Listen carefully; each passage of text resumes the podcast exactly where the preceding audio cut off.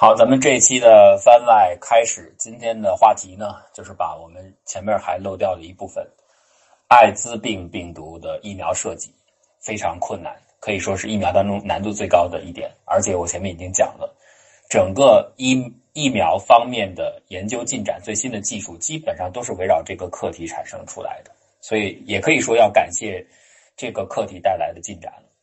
上一讲没有上图呢，是怕大家看到这个 Raven 图之后啊，呃，会觉得稍微有一点是不是太学术化了？这个咱们还是一个普及性质的，但是我觉得还是有一些图直接画出来会效果更好，所以我还是上了图了。那么我在讲解的时候给大家稍微说一下，所以咱们只是有限的几幅图啊，所讲的那个道理，你一看图其实比我说管用。前面给大伙儿讲了我们现在最新的疫苗设计技术。其中最主流的一个方法呢，就是 structure-based，呃，vaccine design，基于形状的、基于结构的设计。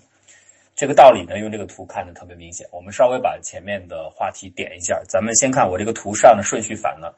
先看我今天呈现的这三张图当中的中间那一幅，你看是不是一个有点缩在一起，靠左侧的啊？中间这幅图的左侧，这个。两个呢，其实指的都是 RSV 病毒的蛋白 fusion protein 融合蛋白，但是是两种不同的形态。我前面讲，一个是融合前的形态 prefusion，一个是融合后 postfusion。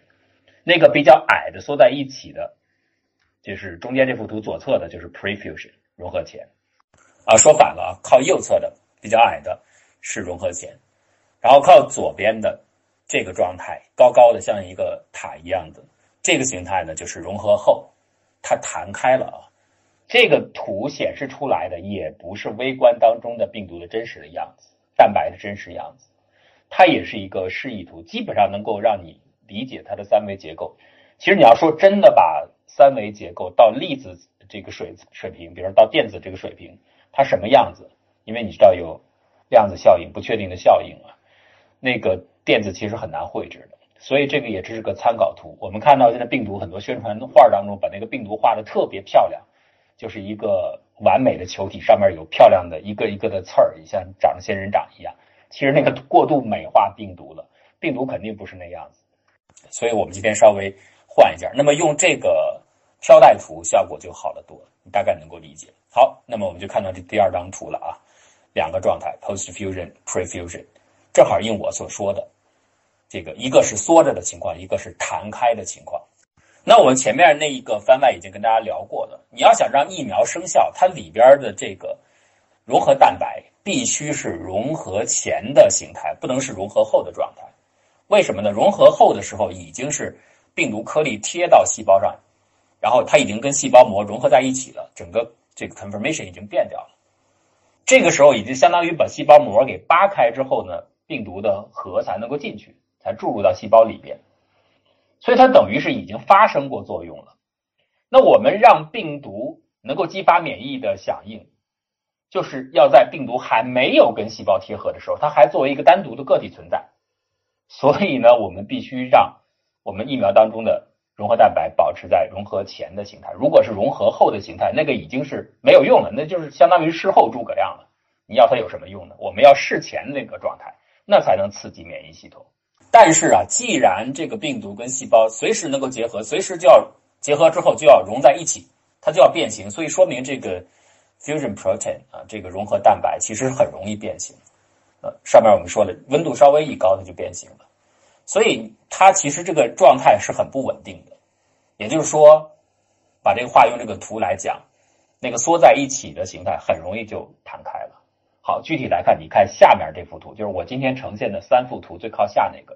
那个更明白，因为融合蛋白呢，它是这个 trimer 是三聚体，它实际上是三股一样的聚在一起的。那既然是有对称性，所以我们只要取其中的一股就行了。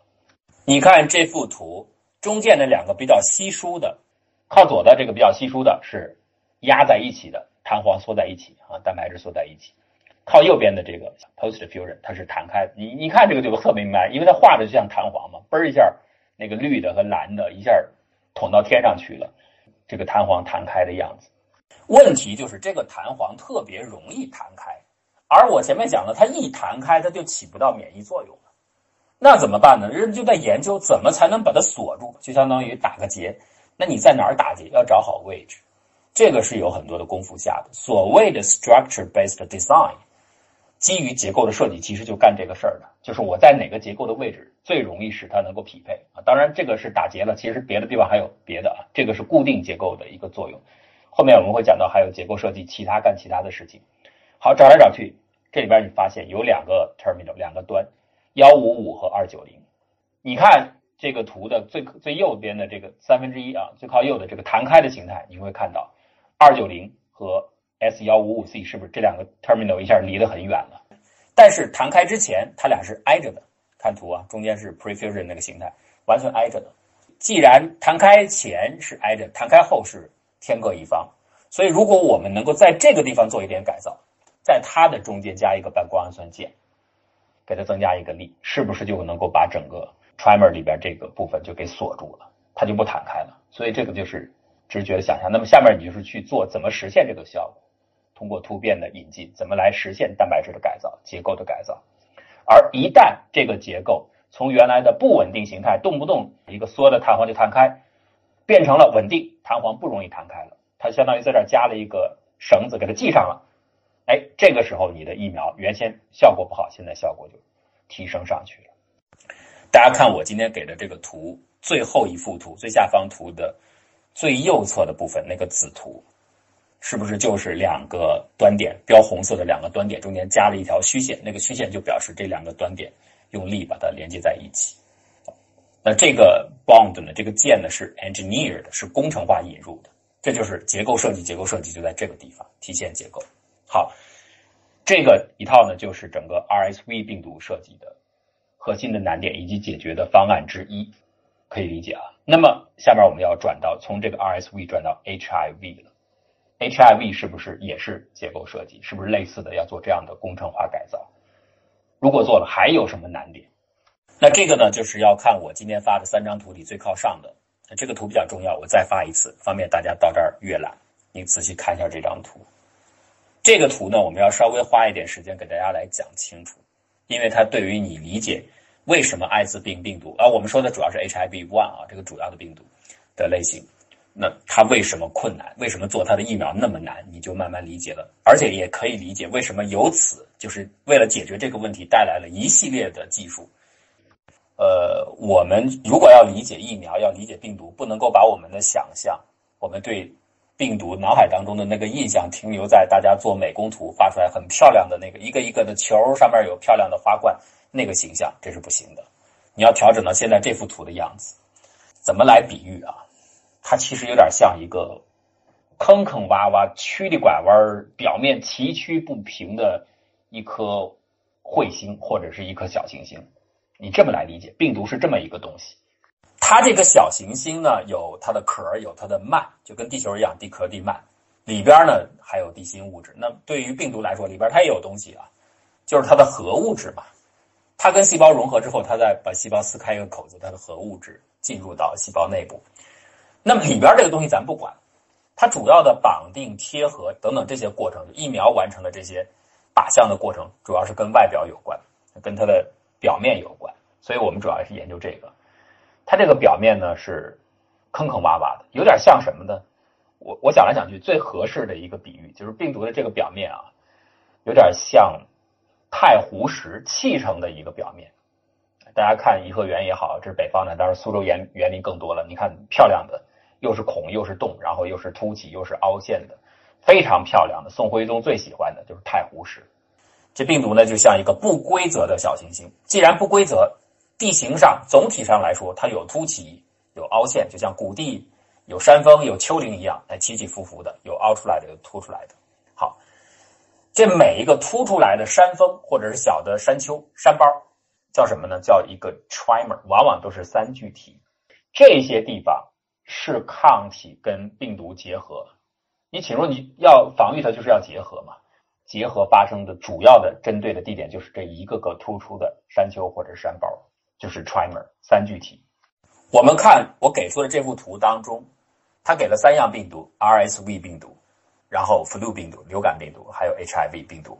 它里边给出了那你看啊，主要是发白的那个物质，那个就是 trimer，就理解为是一个不规则的小行星表面伸出的一个个大块的突出物，呃，或者是你理解为小山丘也好，小山包也好，这个就是 trimer，它其实就是蛋白质啊，它是我们的免疫系统进行结合，我们的 antibody 产生之后想去贴上去，绑定到病毒身上，最重要的目标就是这一个个的 trimer。那好了，你再看这张图，这个图上除了这个白色的像太湖石这些太湖石形成的假山上啊，这些小山峰上，你看还有各种颜色的深绿、浅绿或者黄棕色表示出来的一个个奇形怪状的东西，那什么呢？你看是不是像假山上生出的一个个树枝？那些枝枝叶叶的东西是什么呢？那个就是 glycan，糖衣炮弹，糖衣炮弹，这是糖衣。这个糖衣不是为了让它好吃，它是包裹住了这个太湖石做成的假山。可是你看这糖衣，呃，这我说一下，它叫糖 glycan 就是糖了，糖蛋白，它是等于是在 trimer 上再生出的呃一个小的分支的结构，它也是蛋白质啊。那我们看这个不同的病毒，RSV 病毒、flu 病毒和 HIV 病毒，图上看的特别清楚，就是太湖石做成的假山峰，上面有生长出各种各样的小型的植物。这些植物有的多，有的少，对吧？RSV 病毒上面那个绿的小树很少，但是 HIV 病毒上面就生满了各种各样的树，还不一样，形态还不一样。流感病毒呢中等啊，比 RSV 病毒的数多，比 HIV 病毒的数少。我管这个叫，我喜欢叫太湖石的，就是 trimer 啊，太湖石的绿化啊，有的绿化的多，上面长满了植物，而且形态各异；有的呢。绿化程度很少，就几乎还是主要就是那那石头，偶尔有一些小的点缀。RSV 就是这种情况，它的绿化少，HIV 的绿化程度比较重。这个绿化呢，是我打的一个比方，但是呢，我所描述的这个现象，实际上在病毒学上有专门的术语，glycylation，叫糖基化。糖基化就是描述本来像太湖石一样挺漂亮的一个 trimer，一个大的假山峰。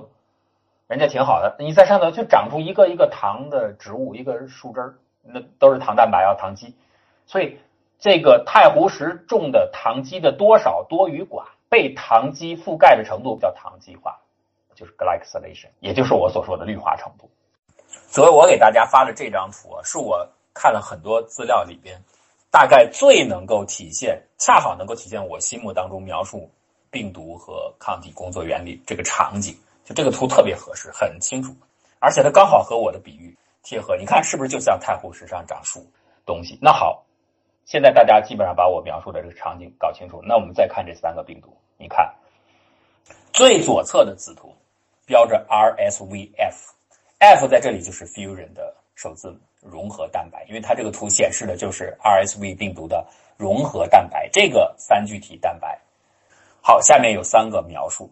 第一个 unstable trimer 就是不稳定的三聚体，这个好理解。我前面已经讲过了，它不是老缩成球了，它一会儿弹开了，它的不稳定就指这个意思，就是你这个本身你这个假山的状态就不稳定，它一会儿这个假山或者缩了，或者是膨胀。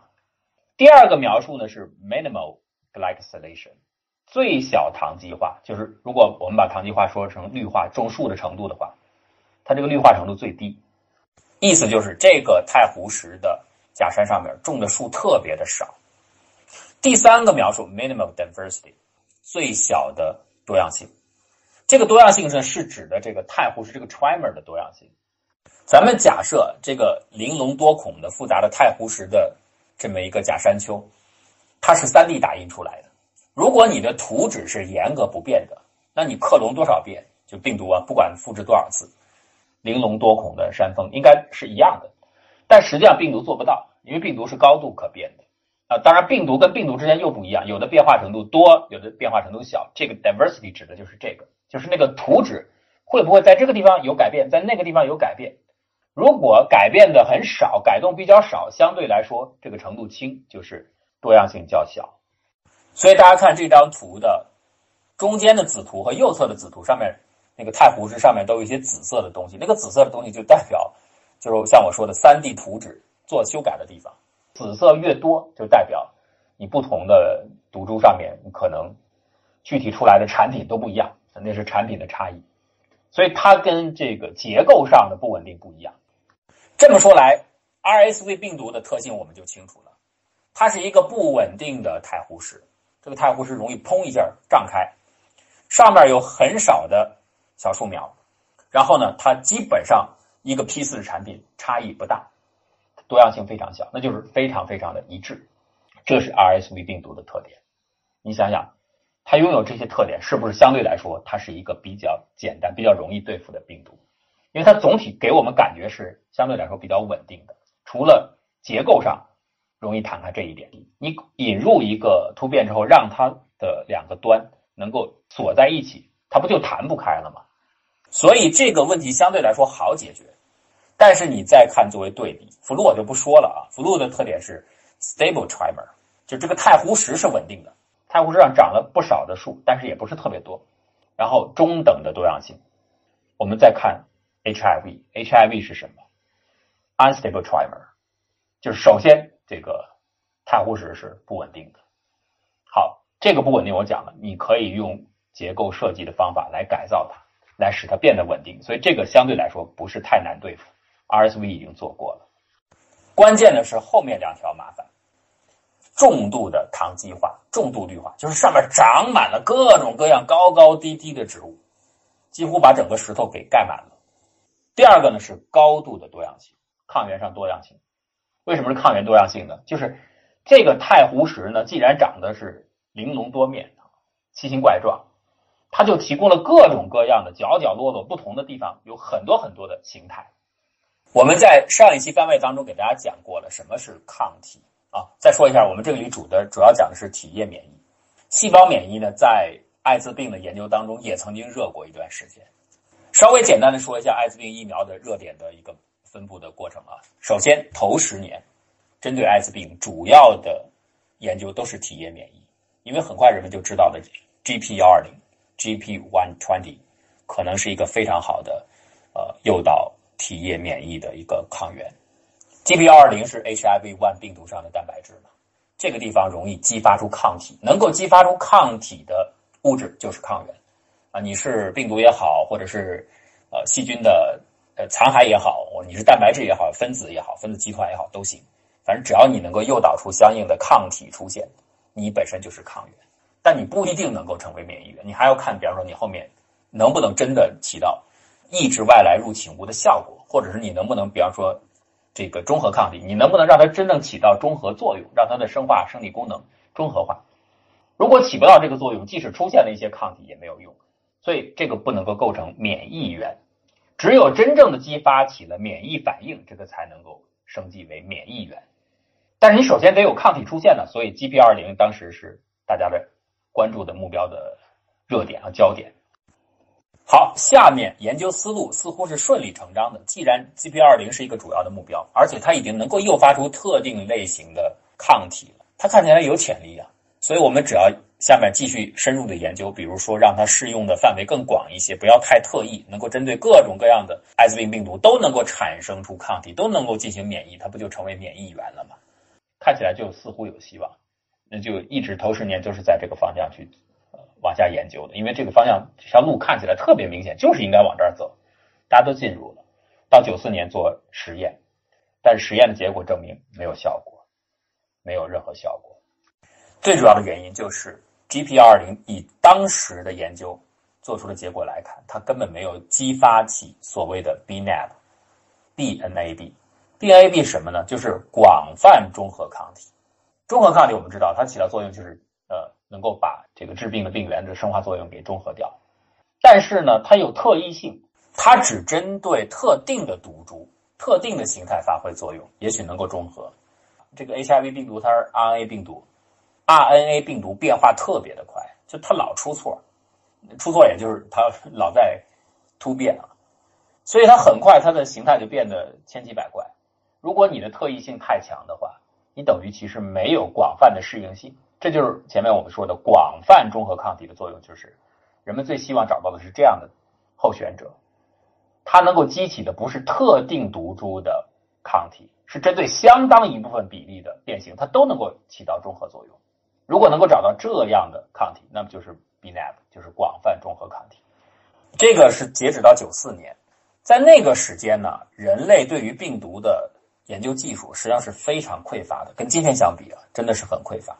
大量先进的测序也好，显微技术也好，呃，分子仿真也好，都没有，所以这是不可同日而语的。因此，当我们发现用一个传统的思路找到了一个目标 GP20 蛋白，诱导它，它又会产生特异性的抗体，然后希望它能够变成广泛中和抗体，结果呢，往下推好像没有出现，这个效果没出现，所以免疫失败，免疫的实验这个 trial 也失败了，所以这个路就看起来是死路了。这个时候就从九四年差不多九五年，从体液免疫转向细胞免疫。这个又差不多持续了大概十多年，就是后面是非常有名的 STEP 实验。但是从病理上、学上来说，大家会觉得，哎，好像有希望。但是真正一实验，效果很差，不但没有正向的免疫效果，反而还出现了接种疫苗的人就感染病毒了。所以赶紧叫停，就这条路看起来也没有走通。到后面反倒是在泰国做的，应该是零九年吧，在泰国做的另外一个 RV 幺四四的实验。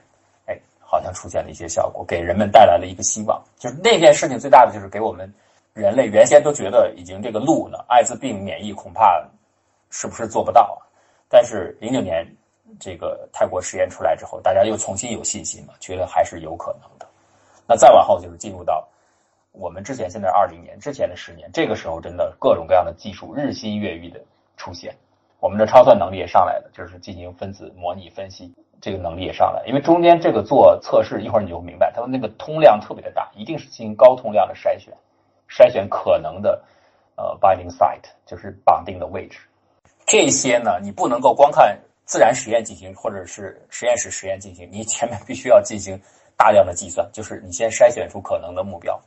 所以这里边真的仿真能力是很关键、很重要的。那测序也很重要啊，包括测序下面的解读都很重要，数据库。那这些陆陆续续都建立所以今天的病毒的研制技术真的是和十年前完全不能够比的。现在的能力要强很多。具体表现上，我们面对一个新的病毒，你看现在研制的时间大大缩短，反正这也得力于全球的共同的合作。现在可我们可以做到快速的在一元爆发地，在中国实验室把 RNA 病毒序列测出来之后，很快全球都知道，大家就都可以开始研制药物也好，疫苗也好，都可以来做。所以这其实是一个非常重大的进展。好，这个是岔开，简单的说一下艾滋病疫苗的大的热点，呃，发展的过程。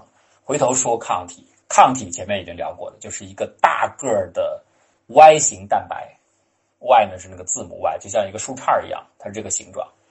Y 的两端那两个分叉的头起啊，都可以结合抗原，可以结合抗体的这个东西，只要是有这种能力，它就叫抗原。抗体呢是由 B 细胞产生的，免疫系统两大类嘛，B 细胞、T 细胞。那么这个抗体干嘛呢？我们笼统的来说，抗体就像一个巡洋舰一样，大型的这个战舰。这个战舰呢就是外形的，它那两头呢是两个大的分叉，分叉的头体是什么呢？就是用太湖石垒成的两个端面。这两个端面的太湖石呢怎么垒呢？就千奇百怪的，因为抗体的多样性很多啊。它这个多样性也是保证它总是能够。经过一段时间进化，它总能够找到抗原，总能够找到目标，因为你并不能预测是什么东西能侵入进来嘛，所以抗体也不去预测，它就产生各种各样奇奇怪怪的这种 Y Y 字头，各种各样的端面都有，然后这些端面就去找，哎，我能够跟谁贴在一起，最好的几乎是完美的能够贴贴近在一起，最好能够结合在一块儿，如果能够结合在一起，就意味着我这种抗体，我这个特定类型的抗体就找到了抗原。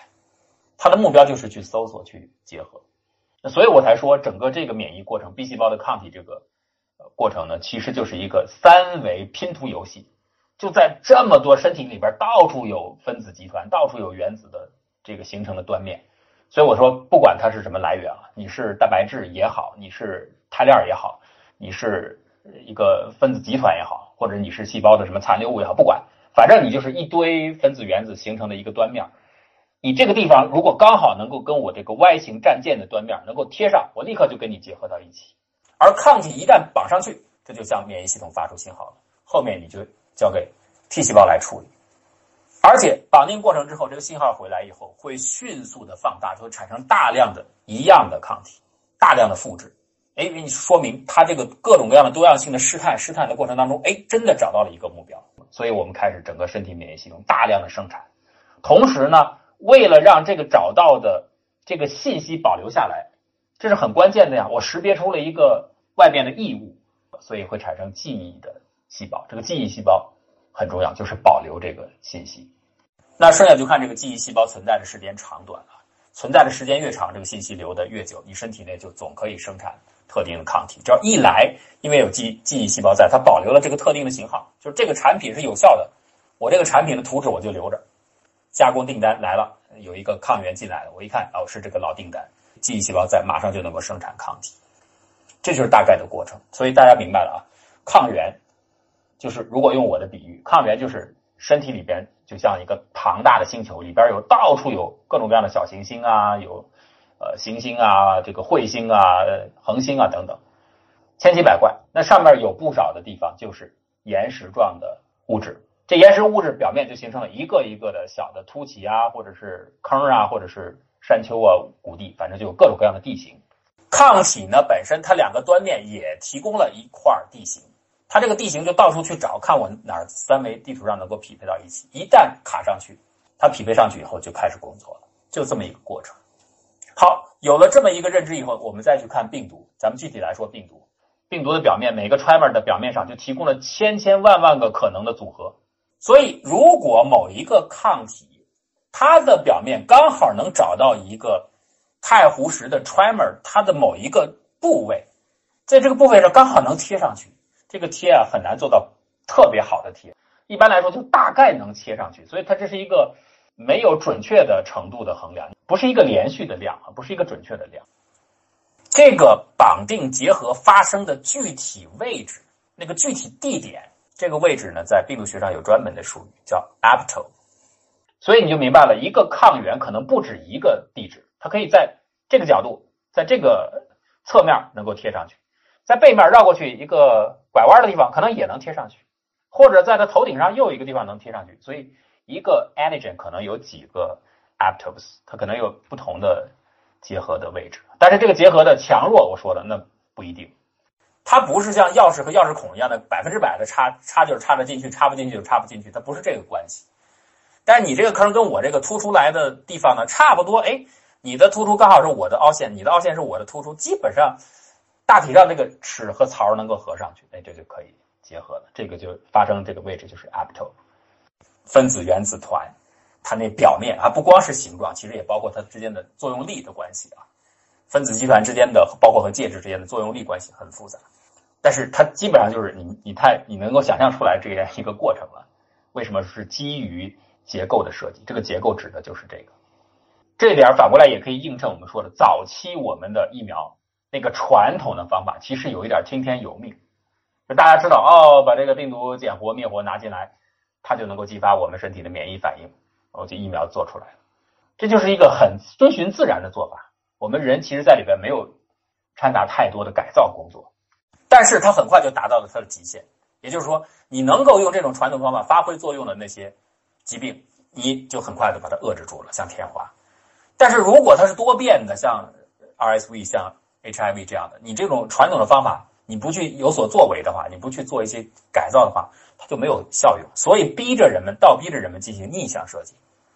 那后来不行了，那就反过来，哎，大自然能够发挥功能，有一些人他就产生了抗体，我把那抗体拿出来看看是怎么回事。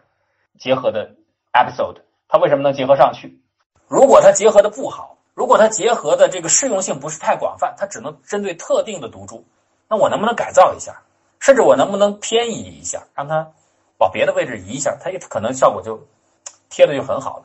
所以我们现在等于是有了比较精细的雕刻力了。但是我必须要说，这个雕刻能力啊，我在那只是笼统的描述，其实我们的 resolution 的尺度还是不够的。如果我们真的能够精确到连原子级都可以去移动操纵，呃，而且都可以预测它的效果，那我们想设计什么疫苗都能设计出来。问题是做不到，其实我们现在的能力还是有限的，尤其是还要跟成本和时间之间做一个权衡。有的疫苗你出来就过去了，像 SARS 疫苗是出来了，出来有啥用啊？零三年走完，人家就不来了。但这一次的这个新冠状病毒很难讲，现在看起来极有可能，它这波走完，它说不定明年还来，因为它潜伏性强嘛，隐蔽性强。那如果是这样的话，那你有二次有三次，别说明年，过几年隔几年来，你做疫苗它是有用的。所以福禄啊，这个咱们不去敞开讲了，因为这个流感病毒主要是要做通用型的，所谓的 universal flu vaccine，通用型的疫苗能够应对各种各样的流感，那个又是另外的一个话题了。那我们回头还是专门现在把 HIV 的这个事情说完。刚才讲到这个基于结构的设计，它的 resolution 其实根据你的成本开销、技术开销，它有不同的区别，有细的也有粗的。比较粗的只是笼统的给你提供，哎，这个它一些很高尺度的指标的表现，比如说能量上，在这个位置会不会在这个蛋白质上，你考虑某种抗体它会不会能量显示的比较低，或者在那个位置能量比较高？那如果你结合能比较高的话，那你可能就结合在一起比较紧，就说明这个可能性高一点。它只是给你提供一个很笼统的能量指标预测啊。如果再精细一点，那尺度再精细一点，你可以可能到。分子集团的情况，所以这个是看你使用不同的技术以及不同的花费，而且还要快速啊！你要想，你一个大个儿的小小行星好了，用这个比喻，它上面你要便利它所有的地形组合，一小片一小片的搜小星小星球的表面，你说你贴到哪儿刚好能够比较好的结合上去，这可能性有无限多种啊，对不对？所以你要去预测很难的啊。精度提高是花费很高。那我们做疫苗，我们当然是希望快速的筛选，这还有个通量的问题，所以它也跟测序一样的高通量，就是能够快速一批一批的能够测，这是最好的。大家看这个疫苗为什么现在跟人工智能以及跟高性能计算 HPC 啊都有很强的超算，都有很强的连接，就是问题就在这里。同时，我们还要提高我们的预测技术，不是说你建的模型就一定模拟出来就对。还不是，就算我拿出这个便利量，我把这布上很细，我就全部好好的去算还不行。你还要看你的这个模型本身准不准。这其实模型的这个我们就不去细讲了。我讲材料的时候给大家讲过，其实这个模型现在我们是用的很粗糙的一个方法来做的，并不是真实的还原到底部的细节，因为还原不起，还原过去这个运算量太大了。为什么很多人讲？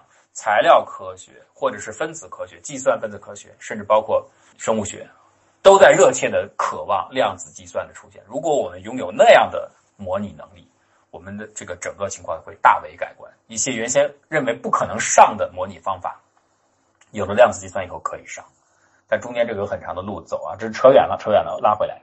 单纯说病毒设计，这个当中的结构，这里边可以研究的问题太多了。像我刚才所讲的 RSV 病毒那个改造，它的 trimer，它那个太湖石，就那个小行星本身，它不稳定，它会突然弹开，所以我们要把它改造，改造成让它稳定，那个能量能够锁住，这是一个。再我比方再举个例子，像刚才我已经讲了 aptope 的这个概念，就是在这个石头的表面找到一个区域，这个小区域刚好和抗体的顶端能够结合在一起。那人们也找到，陆陆续续找到了一些抗体可以绑上去的点。可这些点呢，在我们进行后面的疫苗设计的时候，还有很多工作要去做。好比说，随便讲一下，一个抗体它可能有几个结合点，都可以结合上去。比方说，这个 trimer 这个大大的假山，它在脑袋上有一个位置能够大概结合上去，在它背面有一个，在它正面有两个，分布在不同的点。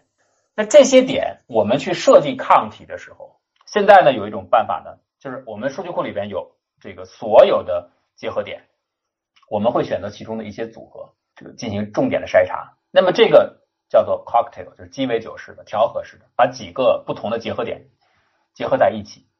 那这里边就有很有学问了。比如说你找到的这些结合点，如果它们本身的地址在那个太湖石上的地址，或者说在那个小行星表面那个地址是很接近的，几乎挨着的，这样效果好不好？不好。为什么呢？它不利于抗体的存在，因为你是挨着的，一个地方失效，另外一个地方很可能也失效，它的稳定性不高。那我们设计这个 cocktail 这种组合的时候，最好的方法是什么？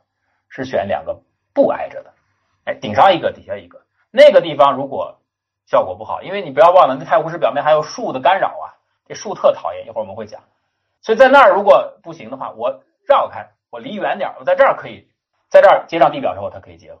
明白吧？所以这个 cocktail 这个设计的时候，我们希望它能够岔开，所以还有不同的原则。这些研究的都叫做绑定点的匹配。呃 apoptosis mapping，有很多的子课题可以去研究的。好，我们回头继续把这个图里边刚才这个基本的背景那个解释比喻已经说完了，这个位置的地形能够匹配上去就可以结合了。但是不要忘了，表面有树，就是我所说那个绿化，也就是糖基化，上面有蛋白，支支棱棱的，它会挡着抗体。如果那树特别密，把整个底下这个地形虽然能匹配，石头跟能和能够和抗体匹配，树木挡着，那你一样失效。为什么艾滋病开发它的疫苗很困难？你再回头看那张图，让我讲的它的三个特性。首先，它这太湖石就是它本身的基础的地形就是不稳定的。好，你这个不稳定还可以通过 structure 的这个结构设计的办法进行一定程度的改造，这个可以解决，至少可以部分解决。稳定下来之后，你看第二个难点是什么？高度的绿化，高度的糖基化，也就是意味着这个石头上面古木狼林，树木参天，可以这样来说，基本上盖了个严严实实，没有露出几个地表的位置。那你说你没有露出来，你怎么让抗体去贴上去？它贴不上去呀。况且还有第三点，就是多样性，也就是这个石头本身一批次出来以后，基底的这个石头跟石头还不一样，还是这儿变蓝，这儿多了一块，本来在这儿可以认为能贴上去的。到了下面一个具体的个体当中，那个病毒个体当中，它在这个位置可能就改变了，你那地形就贴不上去了。那这些条件组合在一起，产生的这个问题，你说难不难？当然困难，非常困难。这就是为什么我们很早就已经知道的艾滋病病毒，而且到现在我们对它的很多信息已经可以说了解了底儿掉，但是这个疫苗就是做不出来，太难了，几乎没有解。你说怎么解？能不能产生抗体？能产生抗体，可是这个抗体就非常的不稳定，而且适用的范围特别的窄，稍微一变化情况就不行了。你不要忘了，最复杂的事就是上面的绿化，上面长满了糖树，高大的树林，这树木你就没办法了，没法预测了。也许很偶尔有一些病毒，有一定比例的病毒，这个地方是保守区域，可以结合上去，而且刚好周围没啥树，你就贴上去了，抗体能够插进去。但是其他的病毒呢？那些颗粒上面啊，这个蛋白质这个地方上面长满了树，川面上到处都是树，你就贴不到太湖石这儿，你落不下来，那你怎么能够起作用呢？所以这是这个问题，似乎看起来无解，好像就是 让人绝望就在这儿。GP 幺二零这个蛋白质，人们很早就知道了，这是艾滋病毒上不太容易抓住的一片非常适合着陆结合的地区，啊，一片太湖石形成的凸起，在这儿特别适合。所以人们把 GP 幺二零上面可以结合的那些具体的子区域、那些位点、那些 epitope 全部研究的很清楚，哪些抗体能够绑在哪个位置，哪一个区域它变化不大嘛？哪个区域哎适合着陆，一号抗体着陆，哪个区域适合第二类型的抗体着陆，全部都研究清楚了。那又怎么样？还是没用？为什么没用？上面有树啊！你说的这些情况是没树的时候，光秃秃的时候，它结合的挺好，一有树就落不下去了。无解的问题怎么解呢？还是继续逆向思考啊？我们人没有办法，那我们就看自然的反应，就是得到被感染的艾滋病的病人。后来研究者就发现，哎，这个被感染者的身上，他出现的抗体，他的情况会改变。其中有很少一部分比例的患者，他们最后身上，这个大概经过几年的时间，会出现人们最希望的。所谓的 bNAb，就是具有广泛中和能力的综合性抗体，就是对于大不一例的毒株，它都能够起到中和的作用，都能够变成中和抗体，那不就是起到免疫的效果了吗？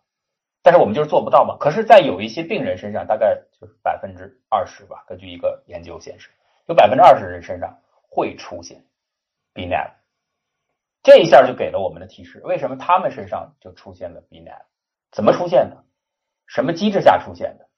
因为这些病人面临的艾滋病的病毒的情况是一样的，也是基本的结构是不稳定的，也是有高度多样性的，而且上面他们的病毒颗粒上也是密密麻麻长满树林的。那他们怎么就出现了一个具有广泛的中和能力的这种抗体呢？这是我们期望研究的目标。然后我们希望把它继续稳定下来，然后最后甚至发展成具有免疫力，不仅仅是看产生抗体，而且真的变成免疫源。那就进行了一个长时间的时间轴的跟踪，研究者就发现，最开始当大概刚刚感染出现毒血症，就是血液里带毒的时候，没有多久，也就是几个月啊。艾滋病可能还长一些，如果是呃 RSV 的话，可能几周就出现了，就是有抗体的 antibody。但是这是最典型的 binding antibody，是绑定型抗体。咱们前面讲过啊，绑定型抗体和中和抗体是不一样的，中和抗体是直接把它的生化功能给中和掉。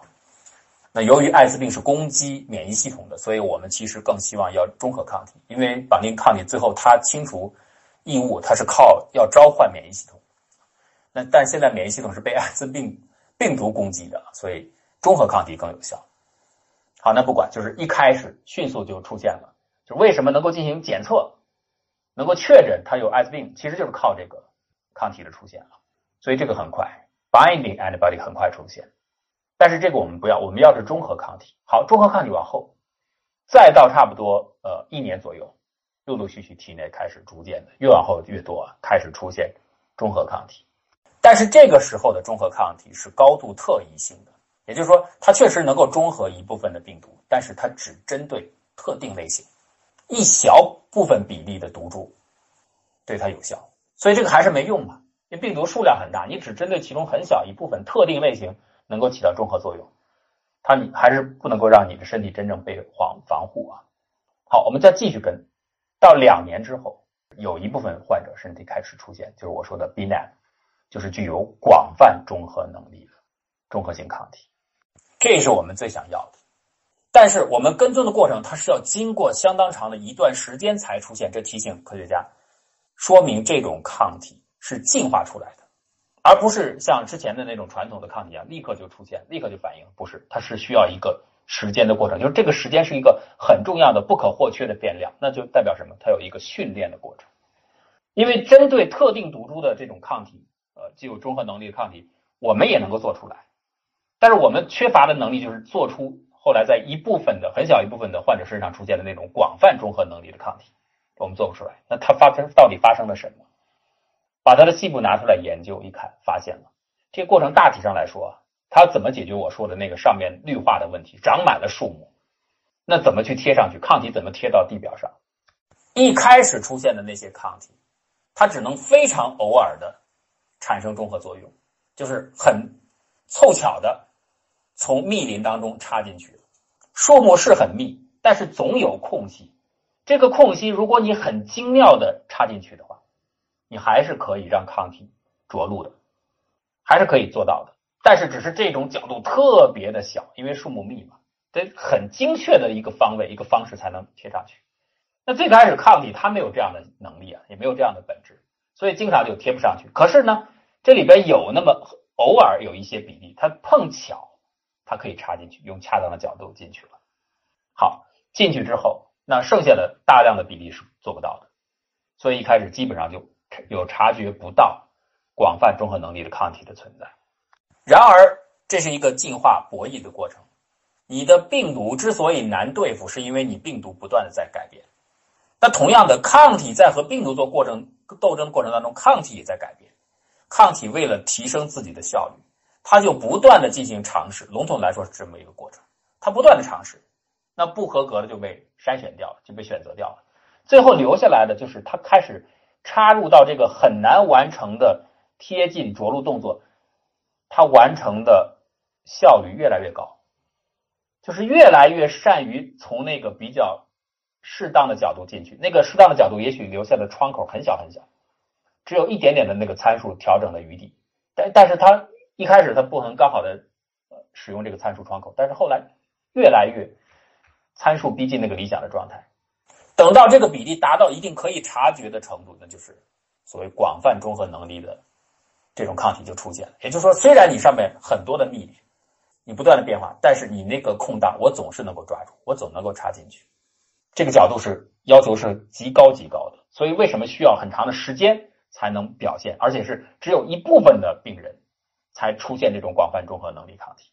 道理就在这儿，还不一定每每次都能够训练出来，有的时候那角度就是死角，那你真的没法。但是碰巧可以了，哎，它就出来了，训练出来了，所以越往后越多。